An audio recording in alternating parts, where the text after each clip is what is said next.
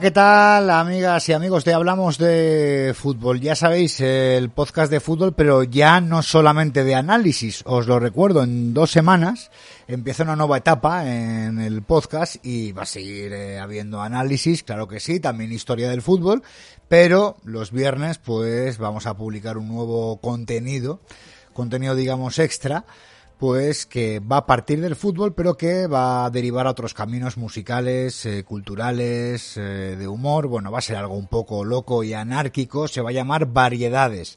Con lo cual, bueno, ya tengo el, el nuevo logo, lo tengo casi terminado y mola muchísimo. Estoy deseando enseñarlo por aquí y mostrarlo, pero bueno, mm, ya digo, en dos semanas, eh, también en dos semanas, esta nueva etapa implica que eh, va a haber episodios de pago, con lo cual os lo recuerdo, suscribíos, eh, vamos, haceos fans, suscriptores de pago eh, para poder tener acceso a, digamos, a todo el universo de, de Hablamos de Fútbol.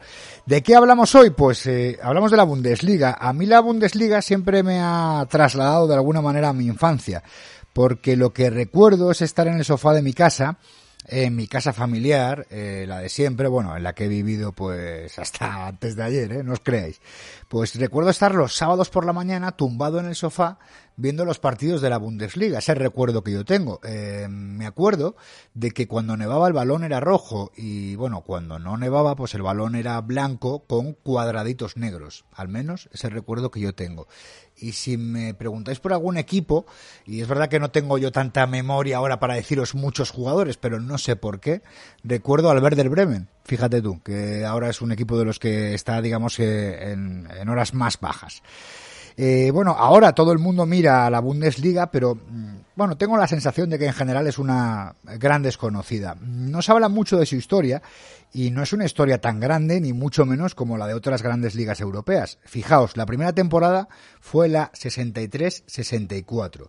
Había muchas reticencias en Alemania al profesionalismo del fútbol y era todo un poco amateur, había varias ligas mmm, regionales y bueno, pues que había varios sectores que no querían que, que, los jugadores pues que cobrasen por jugar, un poco como explican en la serie de English Game, que a lo mejor algún día pues también hablamos de, de ella, pero claro, esto pasaba en los orígenes del fútbol en Inglaterra pues hace muchos años, entonces ya, ya os digo que, que esto de Alemania, esta creación pues de la Bundesliga fue eh, prácticamente se puede decir que incluso eh, reciente. Si es verdad que el lado oriental tuvo su propia liga desde el año 1949.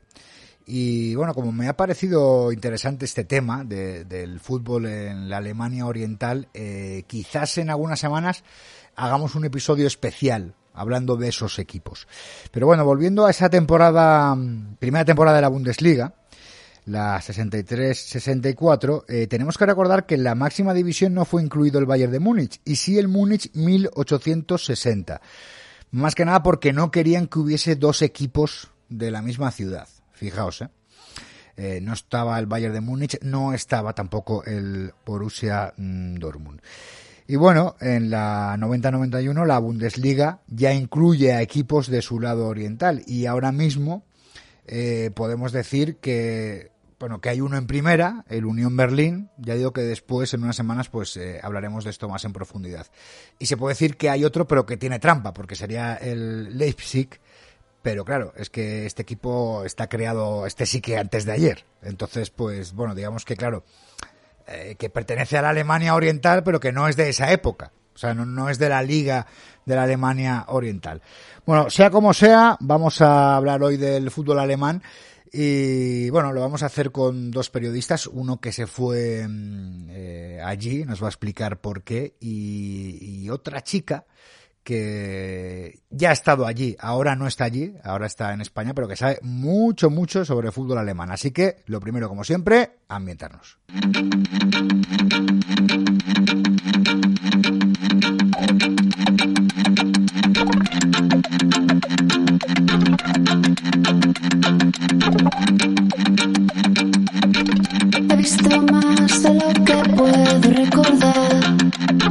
Recuerdo más de lo que he visto.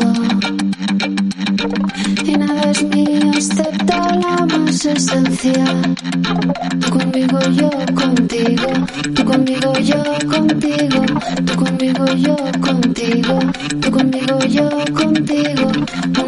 nueva forma Pues vamos primero a saludar al periodista que se fue allí hace unos años a Alemania, algunos eh, ya lo conoceréis, se llama Juanma Romero.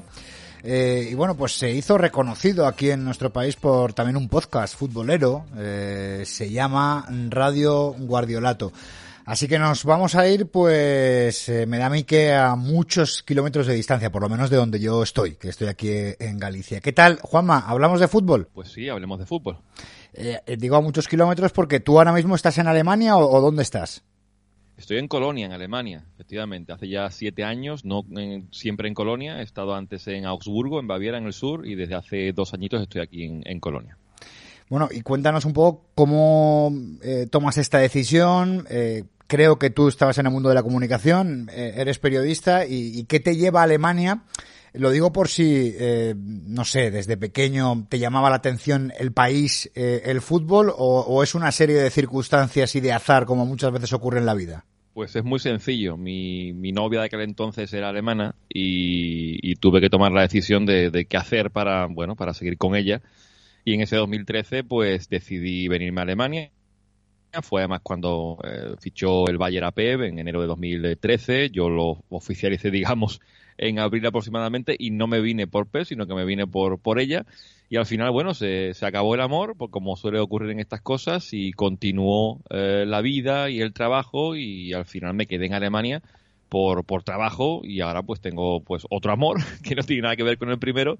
Y aquí sigo en Alemania pues eh, cubriendo mucho el fútbol que era un poco el objetivo que me propuse cuando me decidí a venir porque si venía por ella era una razón evidente pero si venía aquí era para buscarme un poco el futuro en cuanto a lo que yo quería hacer. Y el objetivo era poder trabajar de lo que yo hacía en España que trabajaba en radio y trabajaba en los medios de comunicación como decías en este caso en Huelva y en Alemania pues era difícil por el idioma y por un montón de historias más, pero bueno, al final fui encontrando mi sitio y, y aquí estoy.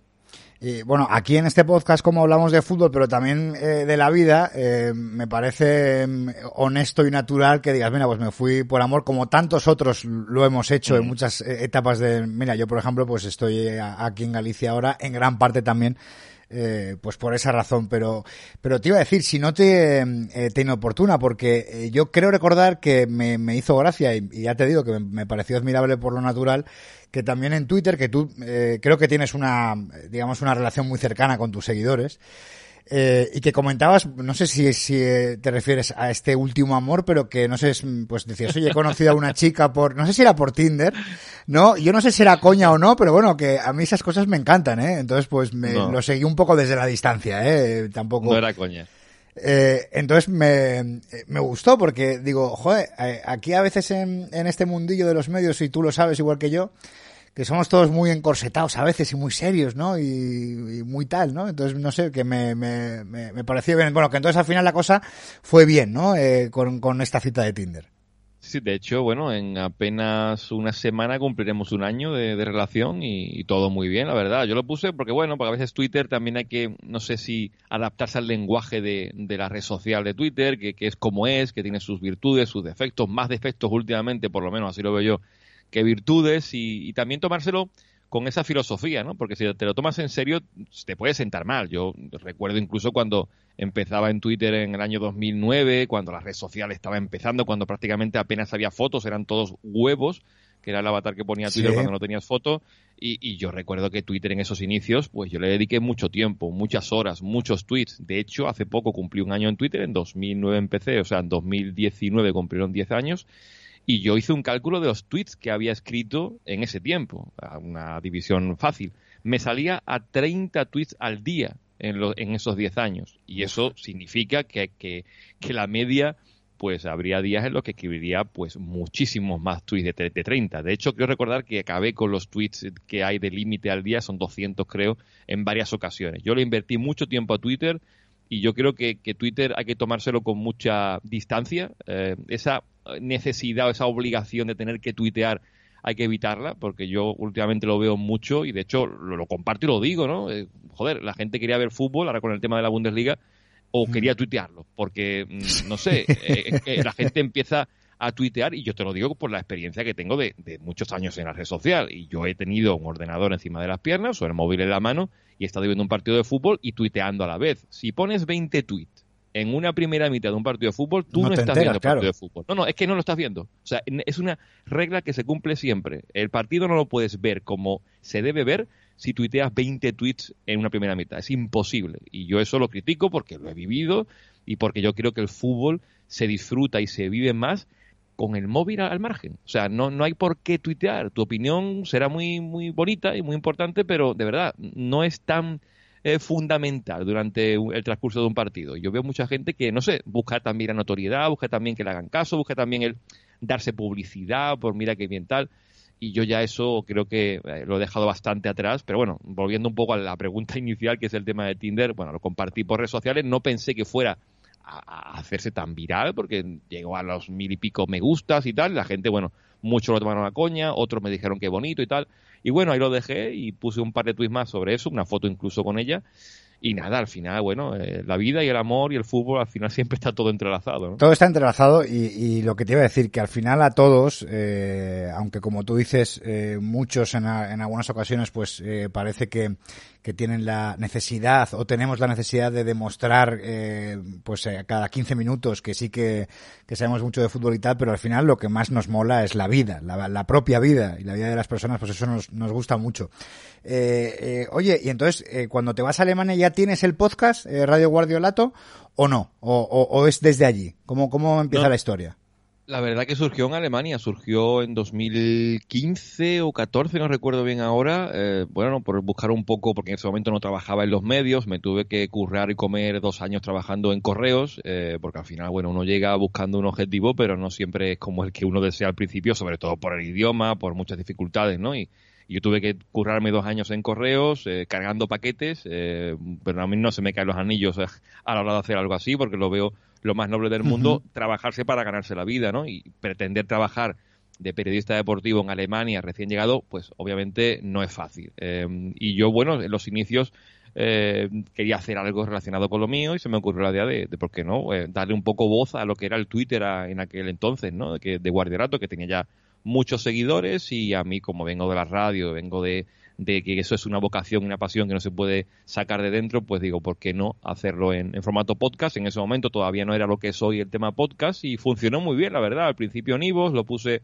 abierto para todo el mundo y, y la verdad que es cierto que el tema podcast, eh, cuando no tiene una retribución detrás y tienes que trabajar además, eh, es jodido. Es jodido incluso sí. por retribución, porque buscar los temas, producirlo, eh, no solamente el, prepararlo, el, la postproducción también tiene su, su, su historia y, y, es un trabajo. Al final es tiempo que tú inviertes en, en, un contenido y que yo pensé después de terminar de hacerlo de manera gratuita, por decirlo así, hacerlo de pago, como lo, lo mantuve hasta hace poco, porque ya no he podido más, porque te digo, es un, mucha carga de trabajo más lo que uno tiene aparte.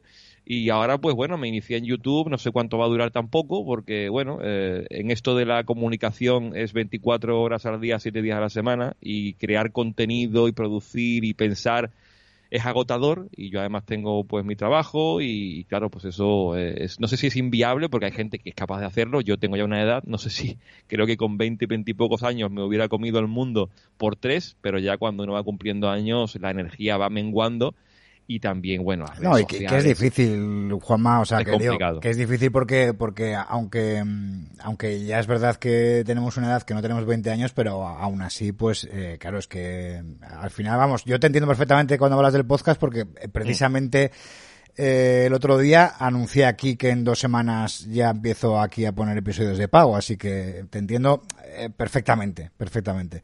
Y además, no sé si te ha pasado, que, que, lo explico también en el episodio en el que en el que bueno pues digo que voy a crear un, un contenido extra pero también explico por qué bueno pues lo pongo de pago parte de pago. Pero es verdad que les digo eh, tampoco quiero que me lo toméis como os estoy pidiendo un favor porque claro en realidad es que estamos currando sabes y es difícil es difícil al final explicarlo, porque no es decir, no, o sea, no te estoy pidiendo un favor de pobrecillo el chaval que está haciendo el podcast, no, hombre, te estoy diciendo, eh, joder, pues si te gusta, mm, pues, pues págalo, ¿no? Pero que, que es complicado, es complicado. Bueno, tenemos a Pepe Brasil, ¿no? Que, que, que, es uno de los pioneros, digamos, en el tema podcast deportivo en España, con un curro diario también importante.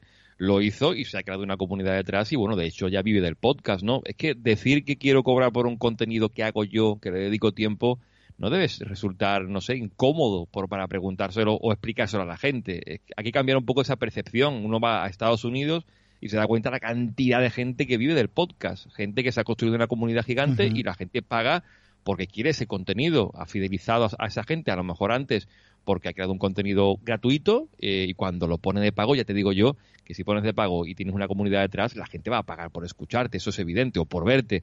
O sea, hay que un poco cambiar esa mentalidad porque estamos acostumbrados, no sé, en, las comunidades latinas, por decirlo de alguna forma, de que todo tiene que ser gratuito y no, no nos damos cuenta de que detrás hay un trabajo muy grande y que lo hayas hecho en, eh, con tus seguidores me parece lo más normal del mundo y, y entiendo que al principio a lo mejor no, no va a ganar uno, no se va a hacer rico, ni tampoco se va a hacer rico con mucho tiempo, pero, pero bueno, eh, lanzarse en esa dirección hay que hacerlo, pero yo lo hice en Patreon, eh, me creé una comunidad que te digo una cosa, los podcasts de pago que yo hacía en Patreon eran para 60 personas máximo y, y, de verdad la sensación es mucho más gratificante que si me oyen 4.000 por Ivo, te lo digo ya, porque esa gente pagaba por ese contenido, quería ese contenido y era muy, muy gratificante. Otra cosa es que uno no pueda mantener, tampoco tiene Una, obliga mm. una, obligatoriedad, no tiene un contrato escrito y al final, bueno, pues si no puede, pues dejas de ingresarlo y, punto. Bueno, que al final nos, liamos, que a mí me, me, me gusta mucho ¿eh? que, la charla pues vaya por otros derroteros y vaya natural, pero eh, hablando de fútbol, cuando tú llegas a Alemania, ¿Qué es lo que te encuentras? Eh, ¿Ya conocías el fútbol alemán? Digo, ¿lo conocías en profundidad o, o, bueno, lo conocías pues como, como podemos conocer muchos, muchos, muchas ligas? Pues manteniendo un poco la honestidad aquí con, contigo, Felipe, pues no lo conocía tan en profundidad ni mucho menos como ahora, ¿no? Conocía pues de, de, de, de lejos o lo que había visto desde España, del de Valle del triplete de Henkes, también la, la pelea con, con Jürgen Klopp, y tiras un poquito para atrás y si me acuerdo de, finales de los equipos alemanes, en Europa, el Bayern de, de Oma Hiffel y, y, demás equipos, pero no con esa profundidad de conocer a, a, casi todos los equipos de la, de la categoría por trabajar, de hecho, en, en, la Bundesliga. Y yo llegué, pues, no sé, un poco para aprender, para, para ver mucho fútbol alemán, para ver si de verdad era lo que la gente decía del fútbol alemán, de un juego eh, muy físico, de un juego eh, de contragolpe, de transición rápida, y bueno, llegué con esa mentalidad, vi mucho fútbol al principio y también tuve la suerte, porque no, porque negarlo, de que llegó Guardiola, ¿no? Y Guardiola fue un, un salto, ¿no? En el fútbol alemán, también por cómo la gente lo esperó, por cómo la gente lo recibió. A mí la gente me decía ese verano de 2013, wow, llega el tiquitaca, ¿no? Y ese concepto de tiquitaca que, que, a Pep, que Pep lo odia, ¿no? Pero, pero la gente lo recibía así, ¿no? El, el Barça de Guardiola, el Bayern va a jugar así y tal, va a ganar también esos títulos, que es un poco eh, la cruz que lleva encima que lleva encima Guardiola, pero yo creo que él en su rutina diaria sí que hizo cosas por el fútbol alemán, aunque también tengo que decir y yo creo que en este aspecto no me equivoco, él se adaptó más al fútbol alemán que el fútbol alemán cogió sus ideas, aunque es cierto que hubo entrenadores y hay entrenadores que han bebido mucho de él en, en algunas de sus ideas no solamente la etapa del Bayern, también la etapa del Barça, pero creo que Pep se adaptó más a lo que había en Alemania, ese fútbol de transiciones, de contragolpes, que ofrecer eh, yo traigo este fútbol de Barcelona y aquí voy a hacer lo mismo. No, él se adaptó porque sabía que era un fútbol muy distinto y tenía que adaptarse y creo que lo hizo a las mil maravillas. Eh, porque, o sea, tú llegas y, y realmente te encuentras, mm, eh, pues, eso que te esperabas que te habían contado, ¿no? Eh, ese sí. fútbol de, de transiciones, eh, ese fútbol de ida y vuelta. Mm. Y un poco lo que nos lo que nos llega y nos llegó eh, pues de Jürgen Klopp, ¿no? Que, que tuvo sí. sus también pues sus maestros, pero te encuentras eso, ¿no? Sí, el gegenpressing de Jürgen Klopp, pues bueno, seguía por ahí en algún que otro equipo, ¿no? La salida de balón desde atrás con paciencia, con centrales abiertos casi en, la, en, en, la, en los corners, eso no, creo que ni se ha mantenido, porque pocos equipos lo hacen. Quizá hoy día el, el Bayer Leverkusen de, de, Peter Boss, que también es de la escuela holandesa, y bueno, uh -huh. pues trae también eso, eso de, de casa, ¿no? Pero las ideas de Guardiola que uno vio en Barcelona, verlas en, en, Alemania, te digo yo que es difícil, porque la cultura aquí es la de, bueno, de jugar como tú decías, ¿no? Ida y vuelta, lo hemos visto en estas primeras jornadas del, del, después del parón, ¿no? Los equipos, a lo mejor durante una primera mitad no pasa gran cosa, pero en 10 minutos se rompe el partido y hay un ida y vuelta constante y eso es lo que los aficionados quieren, ¿no? Y, y lo que los futbolistas aquí entienden, aunque se ha potenciado, esto es evidente, desde hace 20 años cuando el fútbol alemán con ese plan gigante que, que elaboró de potenciar las canteras, la formación, crear jugadores más técnicos. Si vemos hoy jugadores mucho más técnicos que lo que podía haber aquí en Alemania hace 20 o 25 años, ¿no? Que eran más jugadores físicos, de llegada, menos de elaborar, ¿no? Y hoy vemos jugadores, pues bueno, como Kai Havertz, como Julian Brandt, como Drasler ya anterior, como Tony Cross, evidentemente, Philip Lang, Joshua Kimmich, jugadores más de, de construir, de elaborar técnicos completos en el centro del campo eh, y no tanto ese fútbol de antaño que era poner balones al área y que hubiera un tanque eh, rematándolo todo, ¿no? Ya que no hay, de hecho, delanteros alemanes tanques de que lo rematen todo. Y el último fue, creo yo, eh, Miroslav Klose, ¿no? Y, o Mario Gómez, que sigue jugando en segunda división con el Stuttgart, pero delantero así al uso alemán que uno recuerde de rematador, no lo ha construido Alemania. De hecho, hace poco leí una entrevista del, del, jefe de las categorías inferiores de la selección alemana que el objetivo ahora de la Federación Alemana es buscar al Lewandowski alemán, porque ya han hmm. construido una base de jugadores jóvenes, técnicos, como los que ya hay, y falta eso, ¿no? Un delantero de, de, esa voracidad dentro del área. Y Alemania yo creo que lo ha hecho muy bien en la formación de la base y ha habido técnicos que han bebido mucho de Pep pero Pep también creo que ha vivido mucho de lo que había aquí en Alemania.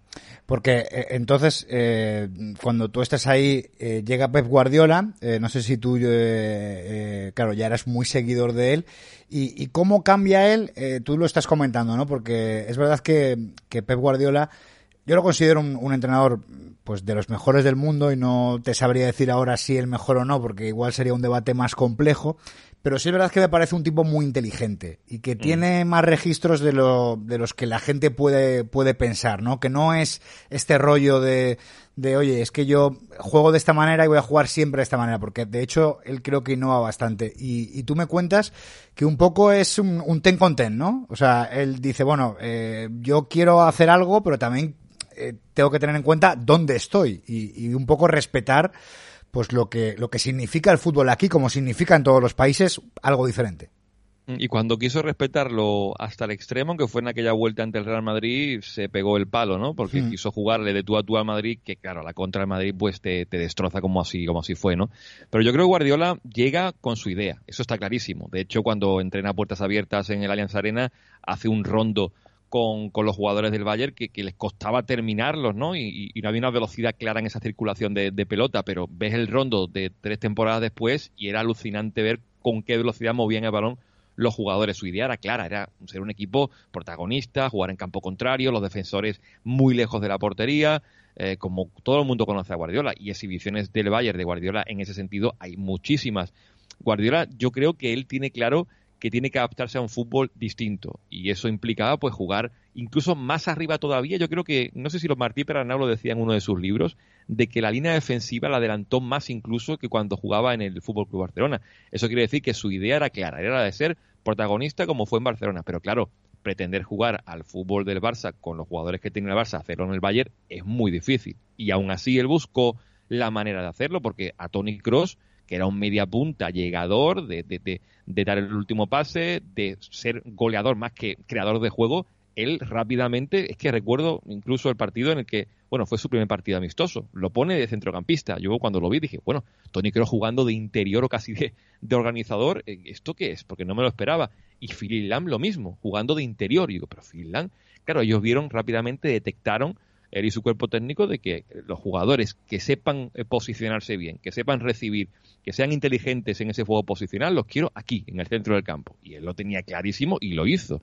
Y Tiago, bueno, Tiago, hasta que se selecciona en abril de 2014, estaba jugando de medio centro y siendo, bueno, un espectáculo. Lástima la lesión, porque yo creo que el Tiago que estamos viendo hoy era ese Tiago que Pep soñaba en, en, ese entonces, ¿no? De formar un centro del campo con Tiago, Cross y Lam que si no se hubiera lesionado Tiago hubiera sido el que, el que se hubiera mantenido ahí, a no ser también que se hubiera quedado Cross, obviamente, que Pepe hubiera soñado. ¿no? Yo creo que él su idea la tenía, ese 4-3-3, pero la mejor temporada para mí de Guardiola es la que juega con dos delanteros centros, que es con Thomas Müller y con, y con Robert Lewandowski, y colgando mucho balón desde fuera, con Douglas Costa, con Kingsley Coman, y ese Bayern, bueno, Thomas Müller marca, creo que son 30 goles esa temporada, la temporada de más goles de, de Thomas Müller, porque he sido cuenta de que eh, si a esta gente los, los nutro de balones dentro del área es que son eh, demoledores, y en Liga esa temporada fue espectacular, y en Champions, bueno, lo dijo Simeone después del partido de vuelta en Champions Mm. semifinales contra el Atlético de Madrid que el partido en el que más, más, bueno,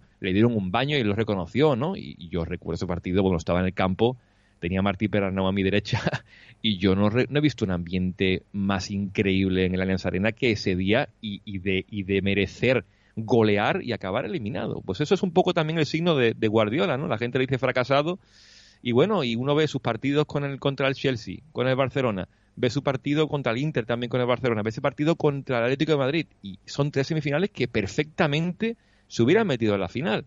O sea que llamar fracasado a un tipo que ha ganado eh, dos Champions, que ha podido estar en tres finales más, bueno, eso es demasiado precipitado bajo mi punto de vista. Y, también, Juanma, que eh, me interesa mucho pues detenernos en ese carácter ultraofensivo de ese Bayern de Guardiola, porque eh, es verdad que de, alguna manera pues él también es inteligente y, se intenta adaptar a, a lo que ya se encuentra, pero también es verdad que desde fuera parecía que en una mentalidad, que ahora me contarás si es así o no, en general, la mentalidad del alemán, por lo menos en el fútbol, pues una mentalidad, digamos, eh, férrea, difícil de, de mover, pues que él introduce cambios y que en momentos dados, en partidos, eh, eh, parecía que el Bayern jugase con cuatro o cinco delanteros. O sea, era, era una cosa que, que también imagino que, que de primeras no debe ser fácil llegar a, a una institución, además como es el Bayern de Múnich, porque, porque es, es diferente y es algo muy grande y que además los directivos digamos que no son gente que se ande con, con chiquitas ni, ni con bromas ni nada de esto y, y que él también desde fuera parece que hace eso, ¿no? A ver, yo la sensación que tengo después de haber estado, pues eso, siguiendo el Bayern de Guardiola, prácticamente viendo casi todo- todos los partidos en el estadio, es que la afición disfrutaba con ese fútbol. Y muchos dicen después, cuando Pep se ha ido, que no han visto un fútbol igual en el Allianz que el que practicó Guardiola. Lo que quiere el alemán, yo creo que es ganar. El alemán, no voy a decir que no entienda de fútbol, eh, como a lo mejor otros pueden dar a entender que entienden, eh, porque tampoco quiere entender mucho de fútbol. Quiere, bueno, ir al fútbol, que su equipo gane, disfrutar y como ya está. No creo que profundice mucho más. Yo creo que con Guardiola eso también cambia un poquito, ¿no? La gente ya veía los dibujos, veía, pues eso es un 4-3-3, un 4-2-3-1, esto es un 3-5-2 el- o, o con cinco delanteros, la pirámide invertida y todo esto. Muchos ya hablaban de táctica, también lo veías en la prensa, en la, bueno, la prensa, aquí no hay prensa deportiva, pero en Kicker o Sportville también se hablaba mucho de, de dibujos tácticos, ¿no? Y eso creo que con Pep cambia un poquito a ojos del aficionado, también con los técnicos que te decía, técnicos jóvenes como, como Julian Nagelsmann, el propio Thomas Tuchel, son entrenadores que también eh, llevan eso de base, ¿no? De, de ser muy ana- analíticos, de, de buscar el detalle, de controlar todos los resortes de un, de un partido de fútbol. Y eso Guardiola lo traía de ya de base y, bueno, esta gente que te decía, Tuchel o Nagelsmann, ya lo seguían a Pep de antes en el Barça, no solamente su trabajo en Alemania. Por tanto, él, digamos que dota esa mentalidad suya al fútbol alemán. No sé si, visto ahora en perspectiva, ha quedado algo, porque uno ve el fútbol y lo que te decía antes, salvo Peter Bosz con su Leverkusen, no es que se vea ramalazos de eso que pretendió Guardiola, pero porque al final es lo que decíamos, ¿no? Era una, una relación eh, de, de el adaptarse al fútbol alemán más que ofrecer algo distinto y en eso fue muy inteligente y la afición yo creo que lo supo ver, creo que lo supo valorar y cuando el equipo cayó como cayó ante el Atlético de Madrid la gente no estaba enfadada o el alemán tampoco se toma una derrota como si fuera, no sé, un drama nacional, como puede ocurrir en equipos como el Barça o el Real Madrid. Alemania, bueno, el fútbol importa lo que importa, importa el sábado y el domingo, y durante la semana pues hay otras prioridades, ¿no? Y en España eso eh, no ocurre, porque el fútbol es día tras día informativos de una hora de deportes, y eso pues aquí no existe, y eso también se adapta mucho a cuando un equipo pierde como perdió el Valle de Guardiola, que fue poco, eh, y además, bueno, en la eliminatoria esa contra el Atlético de Madrid, ya te digo, podría haber sido una final para el Bayern y la gente no lo tomó como, como un fracaso, por lo menos así lo veo yo o así lo he interpretado yo después de que ha pasado el tiempo. Eh, ahora te pregunto, eh, y seguimos indagando en la afición, pero por terminar con el ciclo Guardiola, eh, después ya se marcha Guardiola. ¿Y qué queda de Pep en Alemania? Tú que sigues ahí y sigues viendo lo que es el fútbol del día a día, eh, porque claro, ahora estamos todos viendo la Bundesliga, pero mm, quizás no tenemos ese, pasado, ¿no? Esa historia que, que tienes tú. Entonces, ¿qué queda de Guardiola realmente en Alemania? Claro, es que si tampoco has dejado ese sello em, eh, claro de juego, mm, te has adaptado más, no se puede ver a lo mejor tanto, ¿no? Eh, yo creo que el, fútbol alemán eh, es más de estilos de juego como el que plantea a lo mejor ahora Marcos Ross en el Borussia Mönchengladbach o el propio Julian Nagelsmann, que es un híbrido entre ese juego directo que planteaba Ralf Rangnick y le ha metido un poquito más de posesión de, pelota. Eh, ahora Peter Bosch, que es esa, escuela holandesa, quizás sea incluso más académico en lo guardiolista que el propio Guardiola, ¿no? Eh, Peter Bosch lo vemos que tiene mucha más paciencia para sacar la pelota. Pep a veces es, bueno, se dejaba llevar por esa, bueno, también la calidad que tenía el Bayern no es la que tiene a lo mejor el Bayern Leverkusen y se aprovechaba de eso, de sumar mucha gente arriba, porque al final con ese potencial que tengo, pues, decanto los partidos para mi lado. ¿no? Em, yo creo que eh, Guardiola, a ver, eh, su marcha mm, aquí se vio como algo normal. Eh, se ha ido Guardiola y el técnico que venga también tiene que ganar. Pero, claro, la temporada siguiente la de Guardiola, con, con Carlo Ancelotti, se nota mucho, ¿no? aunque mantuvo un poco la inercia de esa primera, de esa última temporada de Guardiola, porque al final eran muchos los jugadores que, que estaban del equipo de Pep, pero ya a partir de la siguiente temporada en la que ya Ancelotti no, no cuaja, se vio que el ritmo que imprimía Guardiola, que es para mí, sobre todo y por encima de todo, un enfermo del día tras día, de, la rutina de ganar todos los fines de semana. Sigue, de hecho, batiendo bueno sus registros en, en cuanto a victorias en Bundesliga. De hecho, hoy, cuando ha ganado el, el Bayern de Múnich ante el Inter Frankfurt, se superó un récord de, de goles hasta la jornada 27, que eran hasta ahora 79 goles en 27 jornadas, que lo marcó el Bayern de Guardiola en la 2013-2014. Lo ha superado ahora el Bayern de Hansi Flick con, con 80 eh, registros de victorias, de goles a favor, de porterías a cero, eh, de goles encajados. Son números que difícilmente se van a superar. Eh, eso es lo que queda de Guardiola. A nivel de juego, yo he visto cositas en algún que otro equipo, incluso equipos humildes como el Werder Bremen de, de Florian Kofel o el Paderborn que estamos viendo que es colista ahora, pero que le he visto partidos en los que ha, intentado salir jugando a pesar de todo, y eso son cositas que, bueno, los entrenadores también ven fútbol y vieron que ese estilo de Guardiola de, de, sobre todo tener la posesión de la pelota desde muy abajo y poco a poco ir superando fases, pues bueno, algunos lo intentan plantear y siendo humildes, que tienen mucho más mérito, que a lo mejor lo que puede hacer un equipo con el potencial de, Pep. Y ahora, Juanma, hablando sobre la afición, me sorprende un poco pues por la imagen que tenemos eh, desde fuera de Alemania, ¿no? Porque, porque nos dices, eh, no, mira, el alemán eh, pues sí, le gusta el fútbol, pero bueno, pues le gusta el fin de semana, hay cosas más importantes. También me dices que, tampoco hay tanta eh, prensa deportiva como aquí en España. Pero claro, luego eh, encontramos el contraste de que, de que, bueno, aquí por lo menos pues nos venden de que los estadios allí se llenan, de que, digamos, pues que, eh, que, es una afición pues fiel, cada una en su equipo, incluso pues caliente. Entonces, explícanos tú desde dentro cómo es la realidad. Bueno, a ver, lo que has dicho es cierto. Eh, los estadios aquí o el aficionado aquí es prioridad, tan prioridad como que si la liga establece un horario, como establece hace no mucho, de los partidos los lunes, la afición se pone en contra y ya lo quitan de, de en medio ese horario. De hecho, será la, la temporada que viene la última con ese horario y para el siguiente verano que habrá reparto televisivo, ya no va a haber partidos los lunes, porque la gente se quejó, porque como te decía, el lunes al día siguiente es martes y la gente tiene que trabajar. El viernes es una cosa diferente porque el día siguiente es sábado y no todo el mundo trabaja. Por tanto, aquí se prioriza sobre todo que el fútbol tiene que quedar reducido a lo que es el fin de semana para ir a disfrutarlo con la familia, con los amigos, empezar a beber cerveza desde las 11 de la mañana, ir al partido medio borracho y terminar más borracho todavía. El fútbol aquí es eso, es fin de semana. Y es una cultura muy distinta como yo lo he visto en España, ¿no? Donde tenemos programas de radio nocturnos, prensa deportiva, informativos deportivos todos los días. Yo he, cubierto la información diaria de un equipo como el Recreativo de Huelva y todos los días había rueda de prensa de un jugador o dos jugadores ¿qué me va a decir a mí un jugador del Recreativo de Huelva un martes, un miércoles, cuando el partido es el próximo domingo? ¿Qué me va a decir? Pues no te decía nada, pero tenía que rellenar informativos porque había que hacerlo, porque tal y cual. Pero en Alemania eso no existe. Aquí no hay tertulias deportivas, solamente, bueno, eh, la de Doppelpass, que es el domingo por la mañana, y alguna post-jornada, pero poco más. Eh, el fútbol aquí queda en un sitio importante, obviamente, por todo lo que genera, pero sobre todo porque la prioridad aquí es el aficionado. Las entradas son baratas, las posibilidades de viajar a ver a tu equipo fuera de casa son muchas, los paquetes que se te crean. la liga aquí invierte dinero en eso, en el aficionado, para que esté siempre el estadio lleno y para que pueda animar a su equipo. Eh, y eso para mí es, bueno, no sé, clave, ¿no? Vemos ligas como la española que cada año cambian los horarios, no hay partidos a la misma hora, aquí se mantiene en la, en la jornada del sábado cinco partidos a la vez. Eso es eh, no se puede mover eso.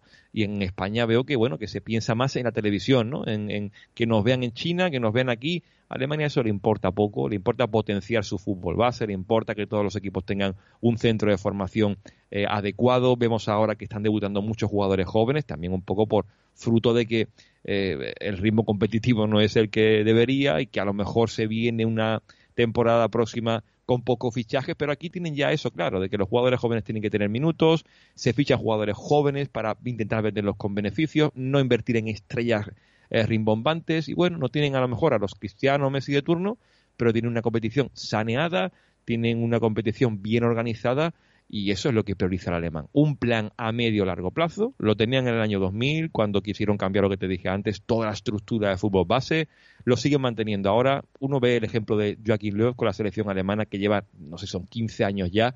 Eh, perdían finales y no lo echaban, perdían finales y no lo echaban y ahí sigue y ganó el Mundial 2014. Eso es el alemán, pensamiento a medio sobre, perdón, pensamiento a medio largo plazo y bueno, y sobre todo tener un plan claro y con el objetivo de cumplirlo. El alemán no se lanza un plan si no tiene la certeza de que va, de que va a lograrlo.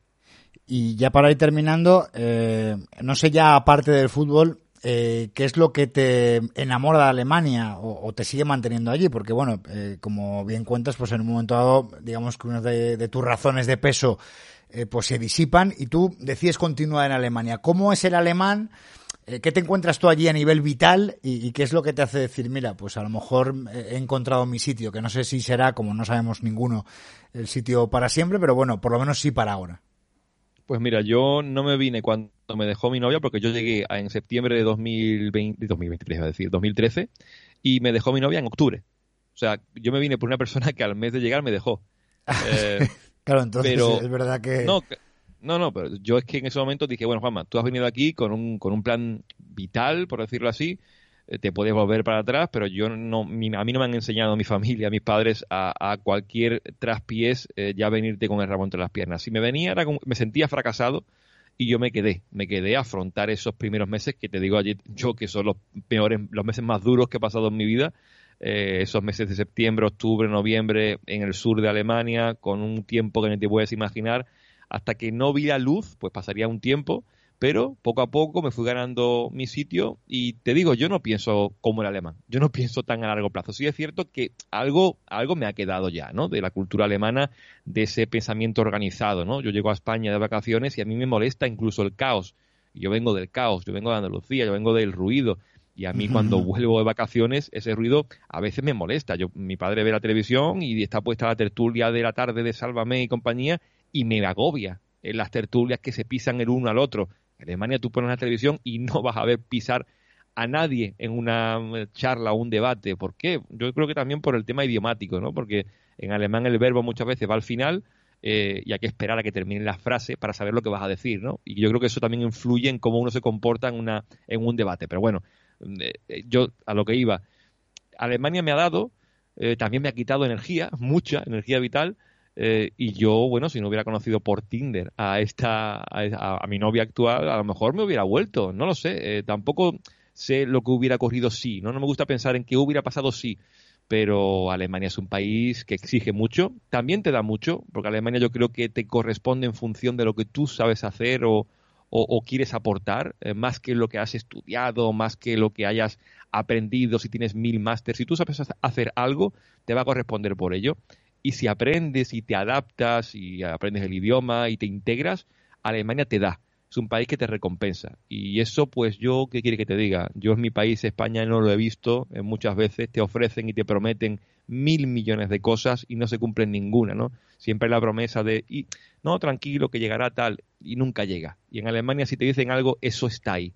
Y bueno, yo por eso, pues sigo de momento aquí. También creo que sigo por amor como vine también por amor, así que si el amor quiere que me quede aquí, pues seguiremos aquí y si no, pues ya veremos lo que hacemos. Y el amor, Juanma, que es el, motor del mundo, que, es muy bonito además. Eh, ya sí que la última, eh, tú que vienes del sur, donde se come muy bien, Aquí donde yo estoy ahora en el norte de España también se come muy bien, pero bueno, en el sur también. Eh, no sé eh, cómo te has adaptado al idioma, imagino que, es complicado, pero a la comida, eh, ¿qué, comes tú allí en Alemania? No, no, me hagas daño con esa pregunta, pues, pues, mal, mal, porque bueno, seguramente sea junto con el tiempo, pues lo que más ha hecho en falta, ¿no? obviamente la familia también, amigos, pero sobre todo, bueno, la comida. Mm, ya más que la comida, eh, el ambiente, la cultura, las terrazas, el salir. aunque en Alemania la gente está muy confundida y piensa que Alemania es un país de gente que está todo el día en casa. Evidentemente, con menos 15 grados no va a estar en la calle pegando saltos, ¿no? Pero cuando las, eh, está el buen tiempo, y de hecho ahora, cuando han abierto los restaurantes y las terrazas con el tema del coronavirus, eh, se ha llenado todo. Y de hecho ahora, he leído hace muy poquito, que han tenido que cerrar varias plazas de aquí de Colonia por el riesgo a que otra vez se brote eh, el virus porque la gente no está respetando la distancia de seguridad. Pero aquí Alemania es un país muy duro en muchos meses del año, más en la mayoría de meses que, otra cosa, y claro, pues entre eso y que aquí el, concepto tapas, pues no lo, no lo hay, y claro, yo vengo de una tierra donde la tapita, la mm, cervecita y eso, pues eso es clave al solecito, de tener en mi tierra en Huelva 300 y pico días de sol al año, aquí tener, nos llegará a, a, a 60, pues claro, pues eso es duro. Pero bueno, al final eh, somos seres que nos adaptamos a, lo que nos ponen por delante y, yo creo que bueno, que tampoco hay que em, poner a Alemania en un punto tan negativo como mucha gente lo ve desde fuera cuando no ha estado aquí, que a mí incluso me indigna cuando voy a, España de que me digan, no, los alemanes cabeza cuadrada, tal.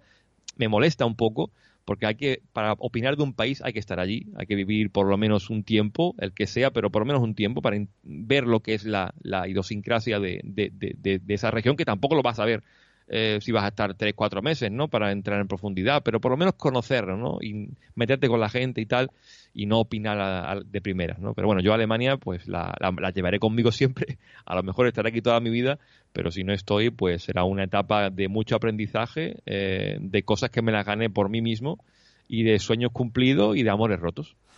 Pues un, resumen maravilloso, ¿eh? ¿eh? Gracias, Juanma, porque me ha encantado la charla sobre fútbol, sobre Guardiola, eh, sobre, sobre amores rotos y nuevos amores. Así que me ha encantado la charla.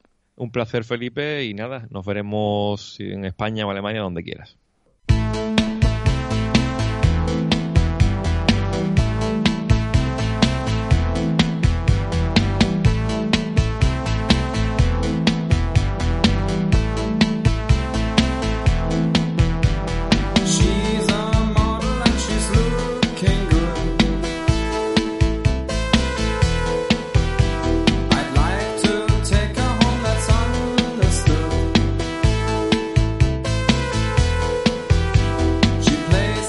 Estamos escuchando a una banda mítica alemana formada en el 70, Kraftwerk, esto es de Model.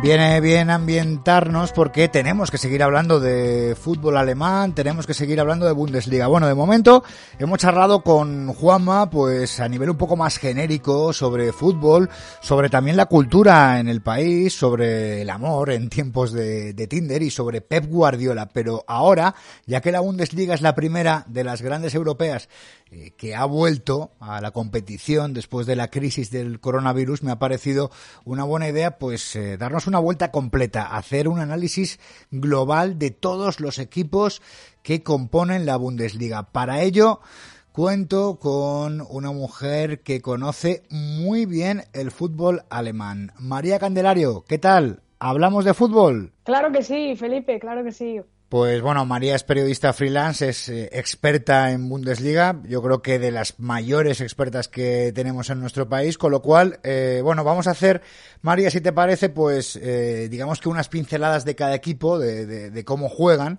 porque ahora mismo pues mm, todos, como no tenemos otro fútbol, pues miramos a Alemania, pero no, no creo que todos sepan exactamente eh, pues el estilo de cada equipo y luego pues el jugador estrella o el jugador que para ti es estrella, aunque hay, hay algunos equipos en los que hay más de uno, pero nosotros nos quedamos con uno. Entonces, si te parece, empezamos eh, pues de, de, abajo arriba y ahora mismo, pues eh, cerrando la clasificación estaría el Paderborn, que bueno, según hemos podido ver, eh, es un equipo que está abajo, pero que en algunos momentos ha intentado jugar bien al fútbol, ¿no? Sí, efectivamente, la verdad es que el Paderborn es un recién ascendido. La temporada pasada en Segunda Bundesliga hizo muy buen campeonato. De hecho, Stefan Baumgarten, que es su entrenador, lleva ya tres años en el club. Y es un equipo muy trabajado, lo demostraron el año pasado y esta temporada, pese a que son colistas, pero no han jugado nada mal. Yo creo que les ha faltado un poquito de calidad en la plantilla y sobre todo arriba que les cuesta mucho hacer goles. Date cuenta que sus delanteros, Mamba y Sverny, solo llevan cinco goles cada uno. O sea que es un equipo un poquito tosco para el nivel actual que hay en, esta Bundesliga. ¿Y, con qué jugador no, nos quedaríamos de este equipo? Yo creo que el jugador a seguir de este equipo podría ser perfectamente Sebastián Basiliadis, el mediocentro griego de 22 años. Para mí es el jugador más completo que tiene esta plantilla. Muy bien, pues ahora pasamos con un histórico que la verdad que yo lo decía al principio del podcast en la presentación, a mí siempre me recuerda pues a, mi infancia cuando veía estos partidos de la Bundesliga los sábados por la mañana y bueno, yo creo que, es un, equipo en el que, muchos eh, que, tampoco eh, seguimos exhaustivamente la Bundesliga cada fin de semana, pues nos preguntamos cómo puede estar ahí el Werder Bremen. Sí, la verdad que resulta complicado porque, bueno, tú lo has comentado, el Werder Bremen es un histórico y de hecho es de los pocos clubes junto al Bayern, al Dortmund, al Wolfsburgo que han ganado la Bundesliga recientemente, entre comillas, o sea, e, en este siglo, a partir del 2000. Entonces, pues resulta extraño verlo ahí tan abajo. También hay que decir que tiene un partido menos y que veremos a ver si se salva de, de la quema, del pozo del descenso y no le pasa como al Hamburgo años atrás. Pero el proyecto de Florian Koffel, pues parece que ya está llegando un poquito a su fin si no supera esta mala racha. Es una pena porque es un entrenador bastante bueno, se le comparaba un poco en los inicios con, con Nagelsmann, el del RB Leipzig, y juega normalmente con defensa de cuatro, con laterales que miden mucho sus llegadas, eh, medio centro defensivo y posicionales. Yo creo que Klassen es la clave en este equipo, en ese medio del campo, y ha tenido eh, varios partidos en los que ha estado lesionado y bueno, pues esa capacidad para abrir el juego la ha notado mucho en falta el equipo. Y luego, pues dos extremos verticales con muy buena definición, que son Milo Rasica y Bittencourt. Y un 9, pues generalmente dinámico, que a veces suprime un medio centro y juega con dos puntas, juega con 4-4-2. Pero bueno, normalmente este Verde Bremen yo creo que lo que le ha faltado en esta temporada para que esté tan abajo es un poquito de continuidad y sobre todo esa baja tan grande de, clase que bueno, que era el que suplía a Delaney, que se marchó al Borussia Dortmund y que pues le ha faltado eso, precisión sobre todo en, ataque, que Milos Rasica pues es el hombre estrella de este equipo, te lo digo ahora, el kosovar de 23 años y que le ha faltado un poquito de compañía porque los demás son un poco irregulares, Bittencourt es bastante irregular pues comparabas también al técnico a, Koffel con Nagelsmann, también es un técnico joven, 37 años, uno de los más jóvenes también de, la Bundesliga y bueno, en general de todas las grandes ligas europeas porque no es tan habitual. Últimamente ya sí que empezamos a ver a entrenadores jóvenes, pero, pero bueno, nos sigue chocando y sigue siendo meritorio. Bueno, pues siguiendo la clasificación, María, nos encontramos con el Fortuna Düsseldorf. Sí, el Fortuna Düsseldorf que lo dirige Uwe Rosler, que llegó a finales de enero al banquillo no ha empezado, no empezó bien la temporada y desde luego pues sigue ahí, sigue ahí en puestos de promoción, veremos a ver si, si desciende automáticamente, si se salva o si tiene que ir a, la relegation, pero es un equipo que, que, que, bueno, que su sistema habitual es el 4-3-3, con extremos con gol y dos mediocentros posicionales, quizás de sus mejores partidos fueron en esta última jornada, en, en el Rain Derby frente al Colonia, donde empezaron un poquito a eh, dijéramos, a jugar bien eh, en ataque, ¿no? Con, con Skripnik, que ha llegado ahora en este mercado invernal, dándole un poquito de, punch al juego más eh, abierto en banda. Y yo creo que es un equipo que defensivamente sufre mucho, aunque tiene un buen central, que para mí es, el jugador estrella, Kan, el turco de 25 años.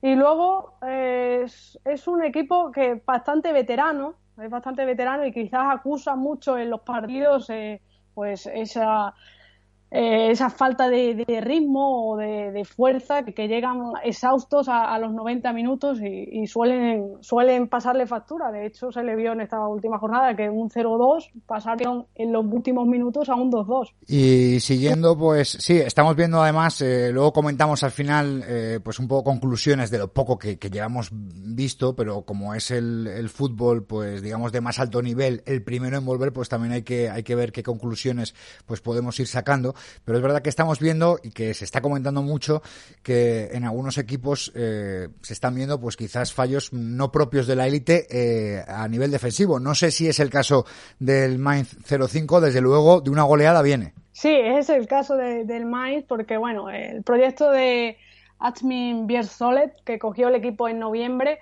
eh, pues juega con defensa de tres y visto un partido de defensa de tres y que reciban tantos goles es complicado, es difícil, así que yo creo que, tiene que achacar mucho esta inactividad del parón por el coronavirus. Luego en ataque es cierto que es un equipo el Mainz que tiene un ritmo bastante alto, con dos carrileros abiertos y dos extremos verticales, con mucha movilidad y definición y sobre todo con un 9 muy potente y que dará de qué hablar, porque a mí me encanta este jugador, que lo catalogo como el jugador estrella de, este Main 05, con mucha velocidad, con gran definición, y es Jean-Philippe Mateta, de 22 años, que no lo hemos podido disfrutar ahora mucho porque ha venido, bueno, la primera jornada estuvo sancionado, la primera jornada después del parón, y en esta última pues ha tenido pocos minutos, pero yo creo que van a ir entrando en dinámica y le tiene que dar esos goles al Mainz tan necesarios para, para, salvarse de la quema y del descenso, porque el Mainz ya lleva jugando con fuego varios años y veremos a ver si, si no se quema. Y después ahora tendríamos el Eintracht de Frankfurt, eh, pues que estamos acostumbrados a verlo en, en, las últimas temporadas pues un poquito más arriba y ahora parece que ha, que ha bajado un poquito su nivel. Sí, el Eintracht Frankfurt con Nico Kovac, que luego fichó por el Bayern Múnich, ganó la, la Pokal, se la ganó al Bayern concretamente. Y bueno, viene de hacer una temporada medio histórica del año pasado, con ese tridente que tenía con Jovic, Revic y Haller. Se le han ido los tres y eso lo acusa muchísimo, porque prácticamente el equipo es el mismo. Adi Hutir cuenta con ese 4-2-3-1 que, que más le gusta pero ni Vas dos, ni Andrés Silva, ni Gonzalo Pacienza, que son los tres jugadores en teoría que suplen al tridente del año pasado, pues no están rindiendo a ese nivel y han perdido pues muchísimo gol. Fíjate, Felipe, que te cuento que el, el goleador del equipo es Hinteregger, el central, con ocho goles. Sí, que otro día marcó dos. El otro día marcó dos goles contra, contra el Bayern de Múnich, eh, en, en, un partido en el que eso fue un espejismo, pero, pero bueno, que la diferencia entre los dos eh, se veía evidente, ¿no? Efectivamente, se veía evidente, pues porque arriba no tiene, no tiene mucha pólvora el, el Eintracht y luego eh, juega un fútbol muy posicional, con dos extremos un tanto verticales y veloces, como es Filip Kostic, que para mí es la estrella de, este equipo, el serbio de 27 años, pero que, que, si no consiguen que le lleguen balones a él y luego pues, arriba no tiene otro compañero que, que, le apoye, pues es difícil marcar las diferencias. Y aquí en el Eintracht, fíjate que es un equipo bastante interesante y que tiene jugadores a seguir, como Indica, el central que puede jugar de lateral izquierdo, que de hecho está jugando, eh, francés, y Yoshi Kamada, un japonés muy interesante de, de 23 años, un media punta, que, que, lo está haciendo bastante bien, aunque ahora no, no está jugando porque viene de lesión, pero son jugadores que son bastante interesantes. Eh, desde luego, es verdad que ha perdido a, un tridente que le da mucho voltaje al equipo y que, bueno, pues recuperarse de perder de una atacada a tres jugadores así, pues eh, es complicado.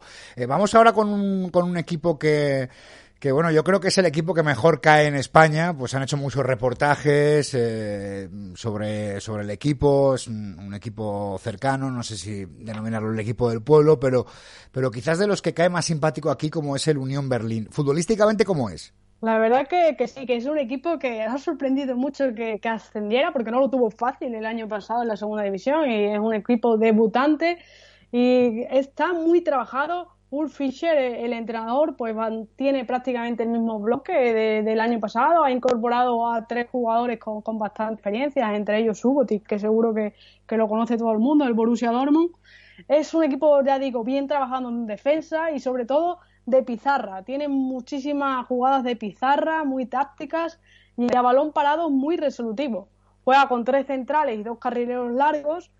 Eh, de hecho, el lateral derecho, Trimmel, lleva nueve asistencias, o sea, es, brutal el rendimiento que está teniendo, con dos mediocentros posicionales con muy buen criterio de juego y dos extremos rápidos con definición, como son Bulter y arriba, pues un delantero centro y potente, como es el goleador Anderson, que, que está demostrando bastante, bastante corpulencia ofensiva en este Unión Berlín.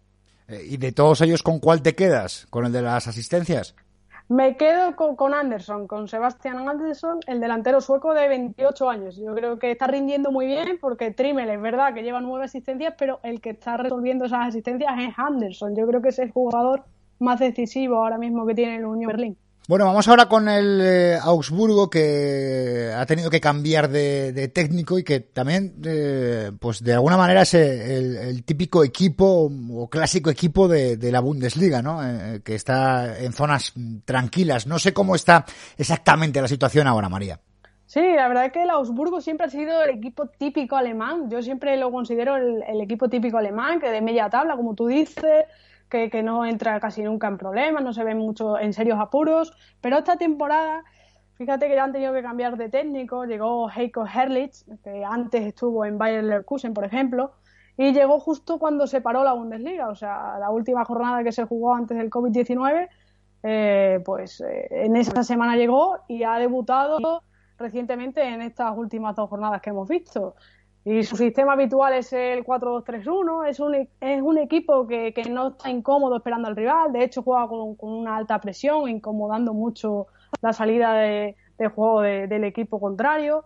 Los laterales aportan mucho ofensivamente, sobre todo Philip Mass, que lleva 7 goles y 6 asistencias, el lateral zurdo internacional alemán, con dos extremos rápidos y verticales y con un delantero con buen porcentaje de gol, como es Nite Sleiner con 11 tantos que lleva esta temporada. Yo creo que es un equipo, pues eso, un equipo correoso, difícil de ganar y que suele competir muy bien en todos los partidos.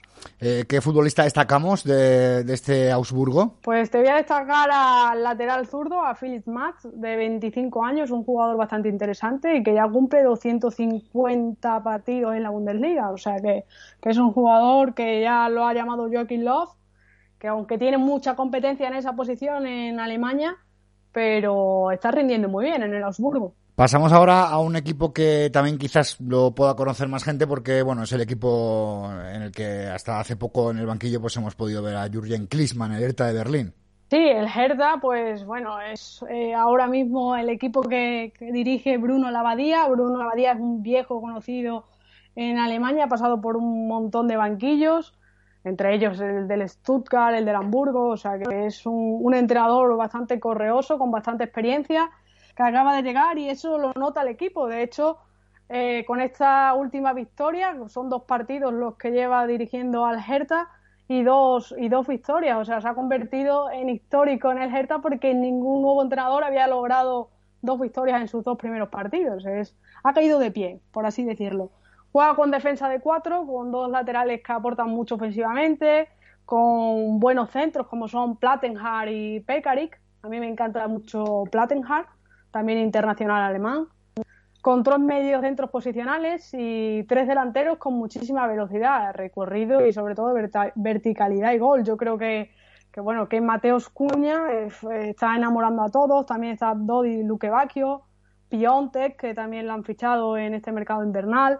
Yo creo que es un equipo que tiene un proyecto nuevo, lo ha comprado ahora un dirigente nuevo, ha puesto mucho dinero y quiere ser eh, un club de capital alemana en Europa, porque realmente París tiene al Paris Saint Germain, Madrid tiene al Real Madrid Atleti, eh, Londres eh, tiene tres equipos potentísimos eh, y Alemania, pues su capital, que es Berlín, pues no tiene equipo en, Europa. Entonces, o a día de hoy es, es, lo que se espera y es lo que va a intentar el Hertha, un proyecto bastante potente, ambicioso e interesante de cara al futuro.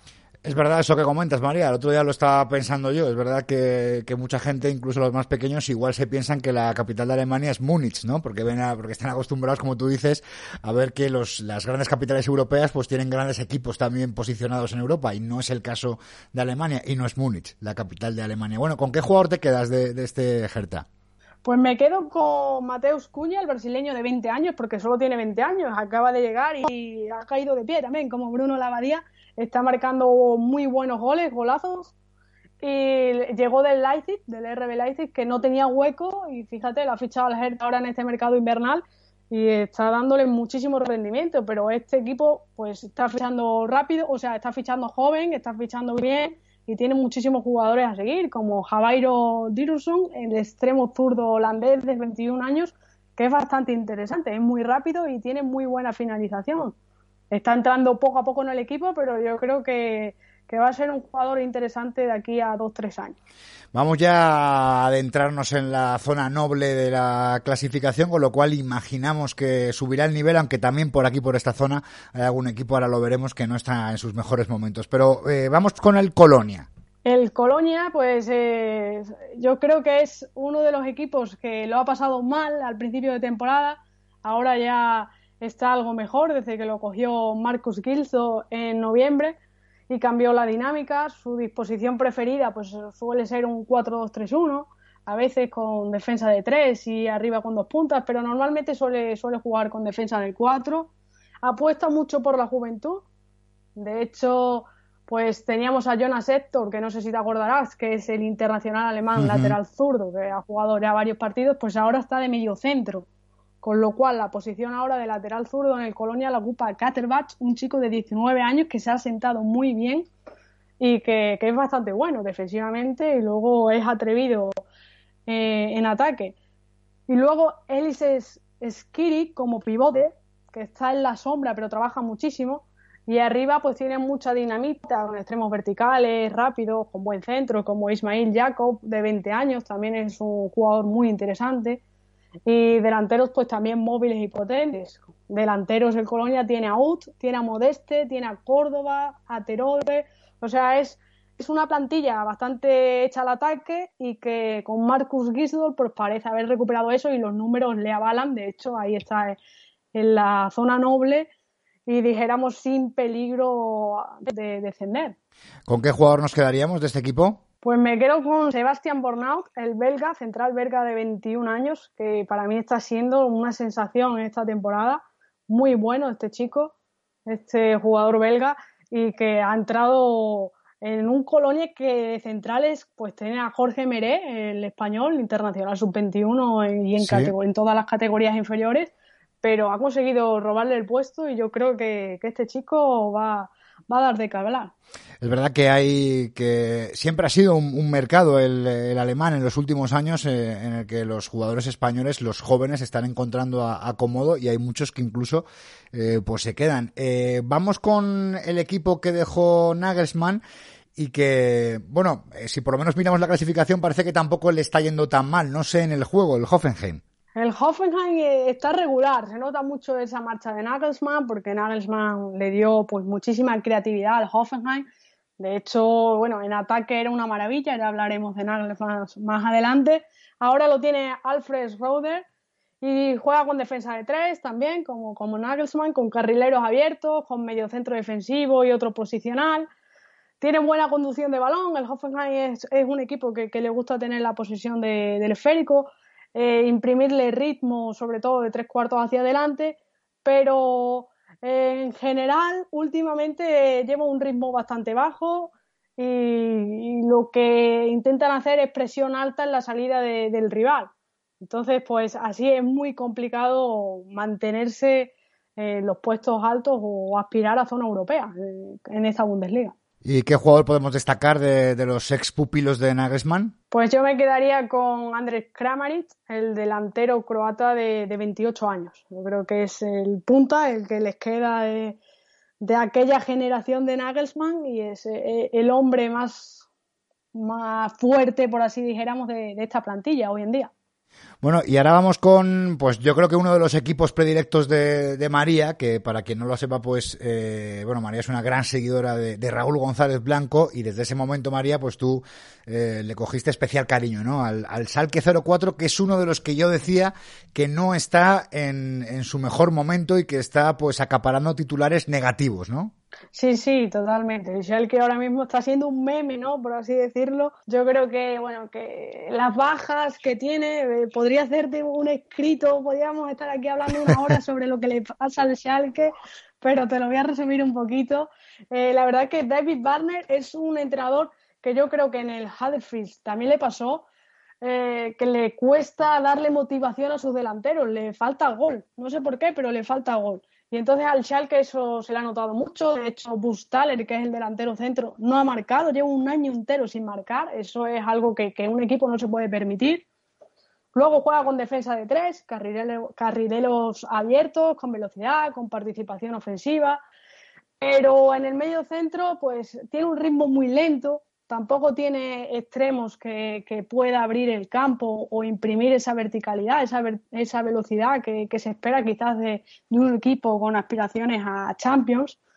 Y entonces, pues como se ve, está seco en la construcción de jugadas. El que es un equipo que, tiene mucha posesión eh, en defensa, pero luego de medio campo hacia arriba eh, está nulo, está nulo porque entre que las lesiones eh, de Serdar, de Harit, de Mascarel, pues se le han ido complicando y no tiene, no tiene relevo, no tiene jugadores con, con caché, dijéramos, para, para, poder tirar del equipo y los delanteros pues no meten, no meten goles. Yo decía que no metían goles ni al arco iris y, y así, así va, que el máximo goleador es Serdar, centrocampista, que no es ni, me, ni ni centrocampista ofensivo, es centrocampista posicional, pues lleva ocho goles y es el máximo goleador del equipo y es para mí el jugador estrella con 23 años, aunque podría también decir McKenny, el estadounidense de 21 años, porque es el comodín de, todos los entrenadores que pasan por el salque y lo cogen,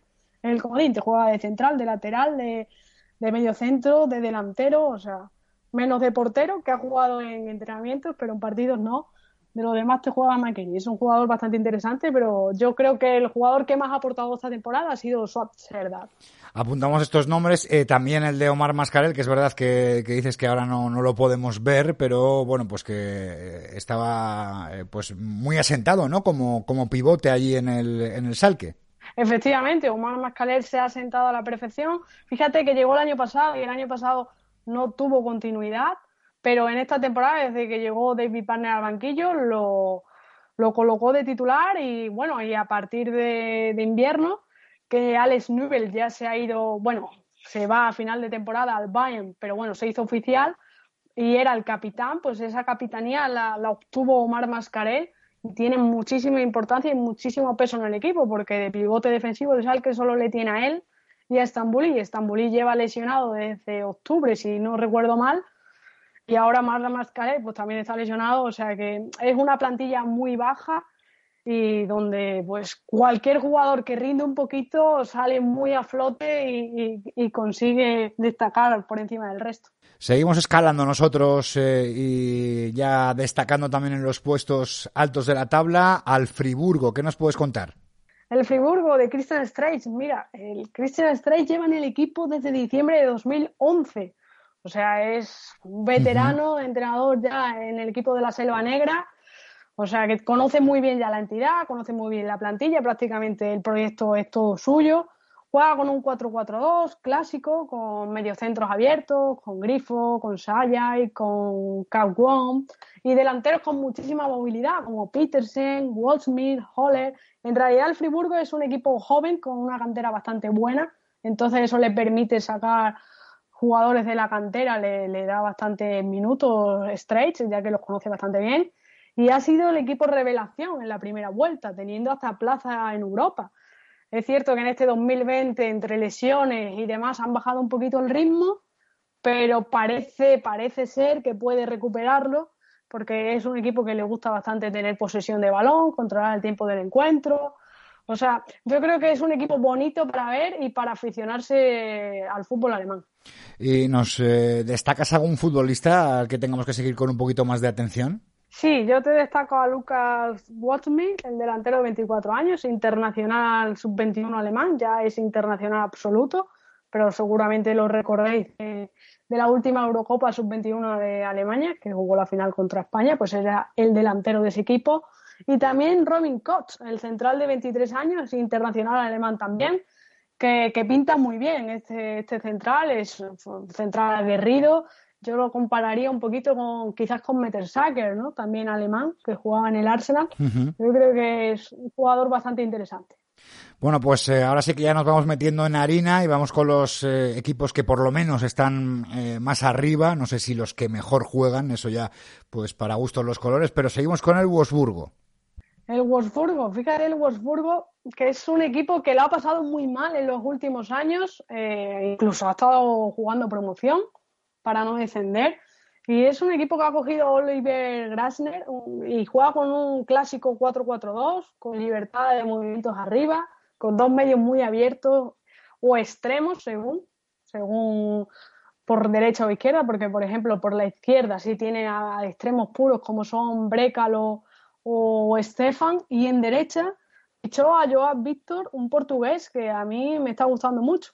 Eso sí, son bastante irregulares, y entonces, pues por eso Wolfsburgo eh, está en tierra de nadie. Está ahora mismo está en Europa League, pero puede bajar porque esa, esa zona está muy caliente. En prácticamente cuatro puntos hay cinco equipos.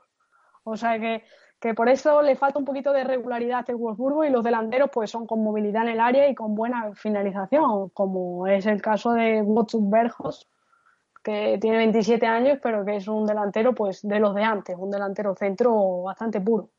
No sé con qué jugador eh, te quedas del Wolfsburgo, María, que además fue uno de los equipos eh, pues de los últimos en jugar antes de que se parase todo, un partido precisamente Europa League contra el Shakhtar Donetsk. Yo es que lo tengo aquí en la, en la memoria. Sí, sí, la verdad es que sí, que fue de los últimos en jugar. Yo me quedaría por, por edad, eh, por, por, los destellos que deja, pero tengo que decir que es un poquito irregular, que ha ido de más a menos, aunque parecía que otra vez volvía a subir un poco. Pero me quedaría con Josip Brekalo, el croata extremo zurdo de 21 años. Muy bien, perfecto. Pues ahora vamos ya un poco con los equipos que sí que, que de verdad están despuntando más y eh, vamos con un equipo que, que en un momento dado de la Bundesliga eh, pues algunos se lo planteaban como un posible aspirante a algo más que pelear por los puestos eh, europeos. Eh, no sé si era demasiado precipitado colocarlo ahí arriba, el Borussia Mönchengladbach. Yo creo que no, que no es precipitado porque Marcos Rose es un técnico que le gusta mucho jugar jugar al contragolpe, ¿no? Bueno, con, y tiene jugadores para ello, tiene jugadores muy rápidos, muy versátiles arriba. De hecho, yo creo que, que ha creado un buen once un buen once, es un equipo bastante bonito de ver. Tiene, juega con defensa de, cuatro, con laterales que aportan también bastante ofensivamente, con dos centrales muy buenos, como son Ginter y el Beldi. Yo creo que es de la pareja de centrales de, de la Bundesliga pues más competentes, con un medio centro de corte defensivo, eh, suele ser Zacarías, aunque ahora está lesionado y entonces sí, los que se hayan reenganchado en estos últimos dos partidos no lo hayan podido disfrutar, pero el suizo eh, con más clase ahora mismo en la Bundesliga de mediocentros es Denis Zacarías, con 23 años, y bueno, luego suele jugar con otro con buena visión de juego, como puede ser Florian Neuhaus, que es buenísimo, internacional alemán también, un jugador bastante interesante, y luego extremo puro eh, y tres delanteros. El extremo puro suele jugar por la derecha, puede ser Hotman, eh, tiene ahí bastante, o Herman, bastantes opciones. Y luego los delanteros que permutan posiciones y que yo creo que nos están maravillando bastante esta temporada, que son Turán, Emboló y Plea. Eh, yo creo que tiene mucho dinamismo, ya te digo, presiona mucho a la salida de, contraria del rival o sea, va con presión alta y siempre suele, suele jugar pues en tromba hacia adelante con un juego muy, muy ofensivo, muy rápido y luego los tres delanteros que tienen tienen mucha clase. Eh, ¿Te quedas con alguno de esos tres delanteros, con Plea, con Embolo, eh, que, que, bueno, que pueden ser los que los más vistosos? Sí, yo creo que Marcus Turán mm, está jugando excepcional y ha caído muy bien en este Borussia Mönchengladbach. Pero para mí, mi jugador estrella del equipo es Denis Zakaria. Aunque está lesionado, no lo vamos a poder disfrutar seguramente en lo que queda de temporada, es una pena. Pero si no, pues me quedaría con Turán. Desde luego son todos jugadores jóvenes y con, mucha, con mucho potencial. Y vamos ahora con el Bayern Leverkusen, eh, al que, bueno, aquí la gente ha podido verle más porque ha estado encuadrado en la Champions en el grupo del Atlético de Madrid. Un, Bayern, pues bueno, entrenado eh, por un técnico, por Peter Bosch, eh, pues muy de la escuela mm, holandesa. Eh, muy del gusto por el balón, que tampoco eh, pone reparos a la hora de contragolpear y que, bueno, en un momento dado yo pensaba que no iba a llegar tan bien a, esta recta de la temporada, pero parece que sí, que, está llega muy entero, ¿no? Sí, sí, la verdad es que sí. A mí me sorprende porque, bueno, del Ajax aquel donde deslumbró Peter Bosch, ¿no? Con ese Ajax que, que nos maravilló mucho en Europa League, sobre todo, pues eh, pasó por el Borussia Dortmund y tuvo un paso asiático porque el Borussia Dortmund tenía mucho potencial, pero dijéramos que a la recta final de temporada se desinfló. Y era lo que temíamos todos que fuese a pasarle en el equipo ahora de, la aspirina, en el Bayern Leverkusen, pero todo hace indicar que no, que, que está llevando muy bien la plantilla. De hecho, tiene una plantilla más extensa también, aunque ha tenido varias lesiones pero sí es cierto que bueno que son jóvenes y que son jugadores que tienen mucha hambre quizás no están tan reconocidos tan consagrados y eso le hacen pues que físicamente aguanten más. Entonces para mí juega con juega con defensa de tres normalmente con laterales abiertos con gran recorrido y dos extremos también bastante abiertos con mediocentros posicionales con buen toque de balón y de circulación y ahora además está probando falso 9 porque el delantero, que era Kevin Folland, se lesionó, aunque parece ser que ya va a estar recuperado para las próximas jornadas. Y veremos a ver si cambia esa estrategia que está haciendo con Kai Havertz como falso 9.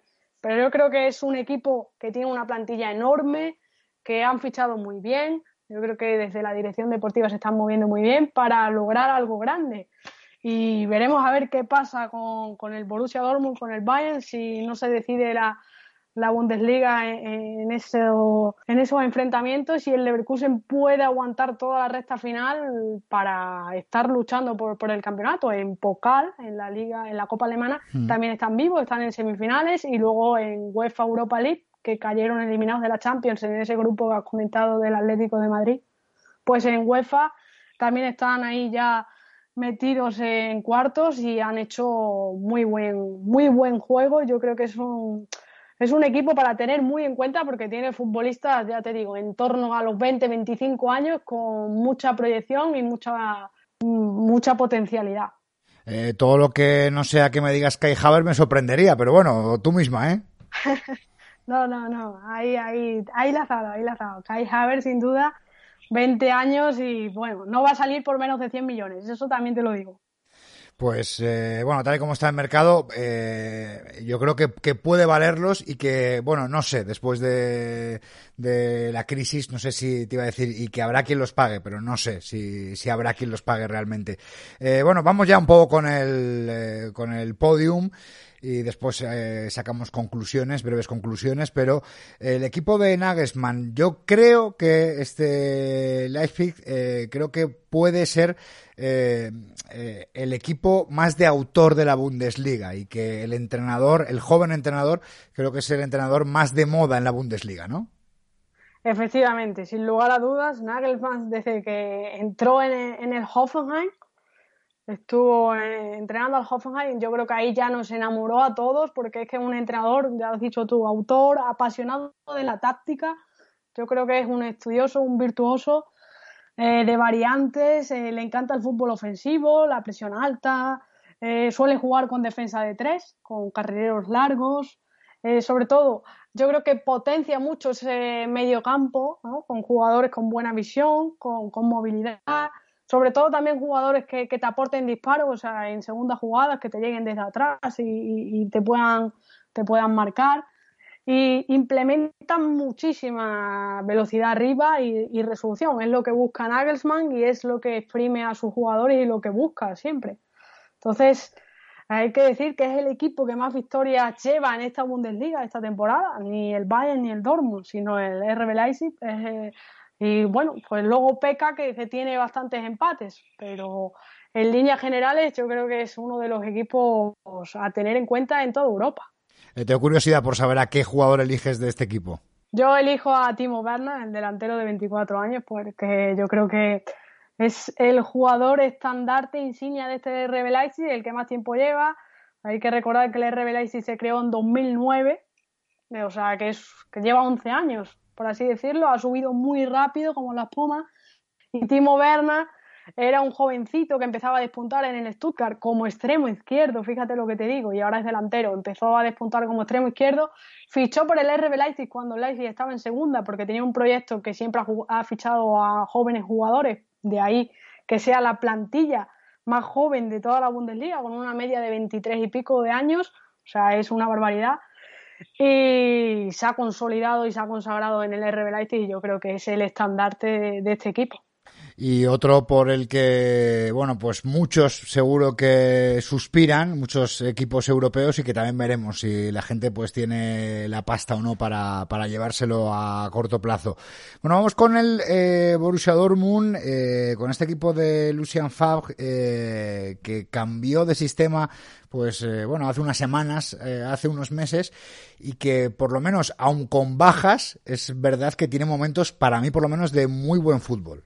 Sí, desde luego, es lo que te iba a decir, lo has dicho tú perfectamente, que cambió esa defensa a defensa de tres centrales porque sufría mucho el Borussia Dortmund con, defensa de dos y no es para menos teniendo a laterales tan ofensivos como son Guerreiro o, Hakimi, que son hoy por hoy los, titulares, también tiene a, a Pitzel que jugaba de lateral derecho pero ya tiene una edad y ha sido ponerlo de central y subir su rendimiento, o sea, de estar casi, casi, casi acabado a subirle increíblemente. Y luego Smelser, que también es un jugador de la era club, eh, que ya también es bastante veterano, pues eh, con las lesiones y tal, pues Guerreiro le, ha ganado bastante el puesto. Yo creo que es un equipo muy bonito de ver. Ya nos demostró Lucian Fabre cuando dirigía aquel Borussia Mönchengladbach, no sé si te acordarás, de Ter Stegen, de Dante, de Neusteta, de Royce, cuando Royce jugaba en, en el Borussia Mönchengladbach. Yo creo que ese equipo fue muy bonito y quizás con el Borussia Dortmund ahora pues está otra vez con ese fútbol tan intenso, tan ofensivo, de, de, de abrir tanto el campo, ¿no? de, circulación rápida. Y bueno, y cuenta ahí en su equipo con Jadon Sancho, que para mí es el jugador más desequilibrante de, de la Bundesliga y por hoy, el más vertical y el que te puede decidir un partido. O sea que, el Borussia Dortmund hoy por hoy puede jugar o bien esperando al rival para salir a la contra o dominando el esférico porque tiene bastante bastantes jugadores con, con, potencial. Y aparte pues tiene a, este chico pues eh, con cara entre inocente y entre y entre asesino de mente que es Haaland, que desde luego pues de cara de cara a gol eh, es increíble, pero como dices el que destaca por encima es, es Jadon Sancho. Y después bueno nos queda el Bayern de Múnich, sin duda, el equipo más conocido y, aquí en nuestro país, pues eh, muchos lo, habrán seguido. En este caso, la incógnita era eh, qué tal se habituaba al banquillo eh, Hans-Dieter Flick y parece que bien, parece que, el Bayern, por lo menos estamos viendo, pues, no sé, mucha diferencia sobre el papel y después también en el campo, en el tapete verde con, con sus rivales y, y, quizás pues también una, una apuesta por tocar un poco más el balón. Sí, sí, sin duda. La verdad que con Nico Kovac el Bayern estaba apagado, no, no jugaba, no jugaba bien, pese a que ganaba partidos, porque, a ver, ten en cuenta que, bueno, que la calidad individual eh, se hace notar, aunque no quiera, se hace notar, y la calidad que tiene la plantilla del Bayern, pues es muy superior a, muchas de las que hay en la Bundesliga. Pero no terminaba, no terminaba de cuajar y ha llegado Hansi Flick y ha recuperado ese ADN, ese ADN bávaro sobre todo yo creo que lo más importante es que ha recuperado a Thomas Müller, que es un jugador que en los últimos años se ha hablado poco de él, pero importantísimo en el Bayern por todo lo que ocasiona en vestuario, por todo lo que ocasiona sobre el terreno de juego.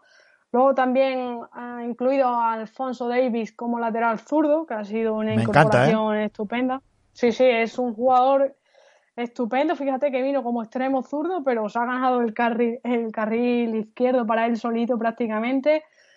Luego la pareja de mediocentros, Kimmich, Thiago, que también ese doble pivote también ha sido creación de Hansi Flick, de, de probarlo. Todo hay que decirlo, que ha tenido quizás, no ha sido llegar y, besar el santo de poner a estos jugadores así, sino que se lo ha ido encontrando por lesiones, ¿no? El Bayern ha sufrido mucho en defensa, eh, de, eh, David Álava, que es el lateral zurdo, ha tenido que incorporarse a, de central, entonces pues se quedaba la banda izquierda vacía, entonces por eso probó Alfonso Davis, pero oye, le ha funcionado. Luego en el centro del campo, las bajas de Tolisso, las bajas de Javi Martínez, pues le han hecho que Kimmich eh, pasara del lateral derecho al medio centro, que es su posición natural, donde siempre ha jugado, lo que pasa que, que bueno, que ha funcionado de parche en el lateral derecho y lo ha hecho bien y se quedó ahí, porque no se encontraba otro sustituto, pero ahora con Pavar, pues todo parece que, que fluye mejor y Kimmich ha podido recuperar pues su naturalidad en el medio campo y ha casado muy bien con, con Thiago en ese doble pivote y luego pues ya te digo a Müller de enganche, Goretzka que, parece que está recuperando un poquito de fuerza, de músculo que le faltaba quizás de intensidad cuando, cuando llegó al Bayern. Y luego los extremos que tiene, que tiene extremos muy rápidos, como son Nabri, como son Coman.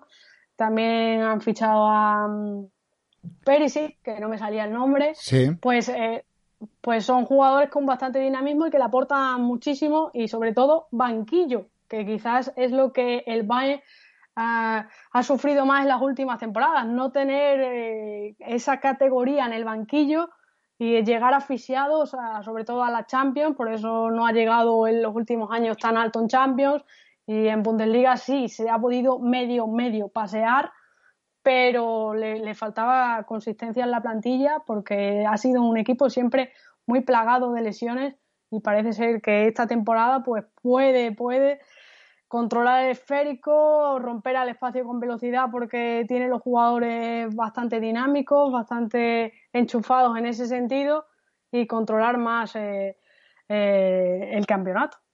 Bueno, pues eh, no sé con qué jugador te quedas del Bayern, que también me produce curiosidad y ahora vamos con algunas conclusiones.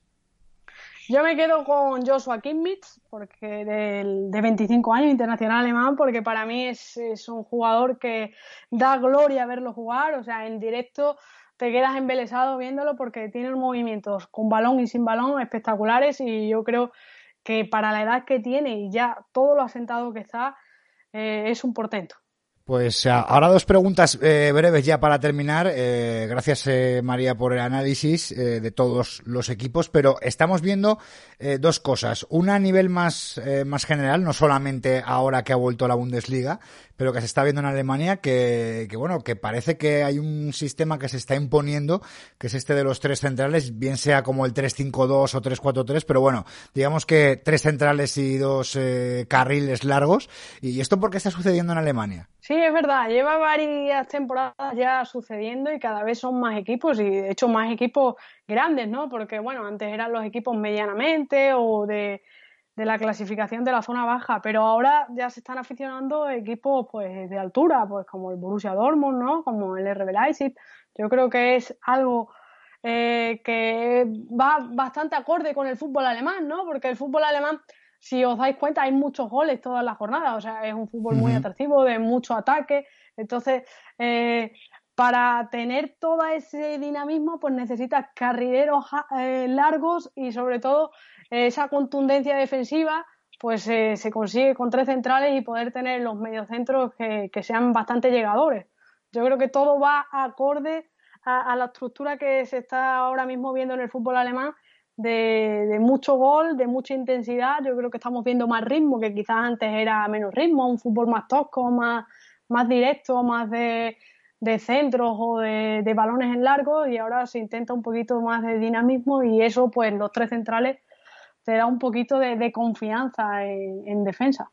Y tú que eres experta en el fútbol alemán, eh, no sé si, si estoy yo teniendo la impresión adecuada, pero eh, y si se puede ser extrapolable, luego lo veremos a, otras ligas que vuelvan ahora después de esta crisis de la pandemia, eh, pero da la sensación de que, eh, claro, como no hay público y como la preparación, digamos, física y también táctica, pues es menor porque hay menos tiempo para que hayan entrenado todos juntos, pues parece que ahora las diferencias entre los equipos que tienen grandes jugadores y los que, bueno, pues tienen jugadores medianos, pues son muy grandes vamos, que, ganan los mejores. El otro día, por ejemplo, pues que ves al Bayern o a un partido del Borussia y dices, claro, es que no, no tiene nada que hacer el rival. O sea, que la diferencia es grande. Eh, ¿Se van a ver menos sorpresas? Sí, yo creo que sí, que se van a ver menos sorpresas, aunque también espero que, bueno, que, que poco a poco los jugadores eh, vayan entrando en dinámica, se vayan acostumbrando sobre todo a jugar sin público, porque hay que decir que en Alemania los campos todos eh, todos los campos, no solo el del Bayern, no solo el del Dortmund, no solo el del Mönchengladbach, sino todos están llenos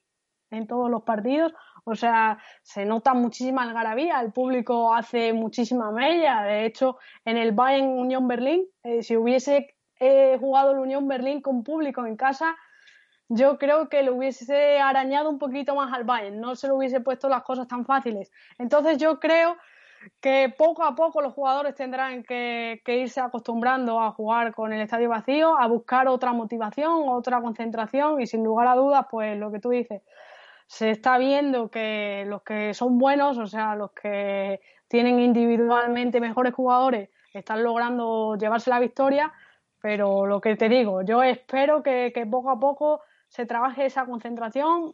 De hecho, eh, sé que los entrenadores están en ellos porque lo dicen en ruedas de prensa, porque lo están haciendo en los entrenamientos, de que los jugadores intenten concentrarse y meterse en el partido durante los 90 minutos y así lograr un poco, pues, que bandear esa situación de, no tener calidad como el Bayern o como el Dortmund, de no tener esos jugadores que marquen la diferencia. Muy bien, María, pues un placer, muchas gracias y que te seguimos leyendo en redes sociales, eh, pues también en todos los medios en los que colaboras, como por ejemplo otro día te leí en el, en el Confidencial, eh, y seguimos sobre todo aprendiendo de, ti sobre fútbol alemán. Muchísimas gracias, Felipe, por invitarme y enhorabuena por, este podcast que está bastante bien para seguir esta dinámica del fútbol y este deporte tan bonito.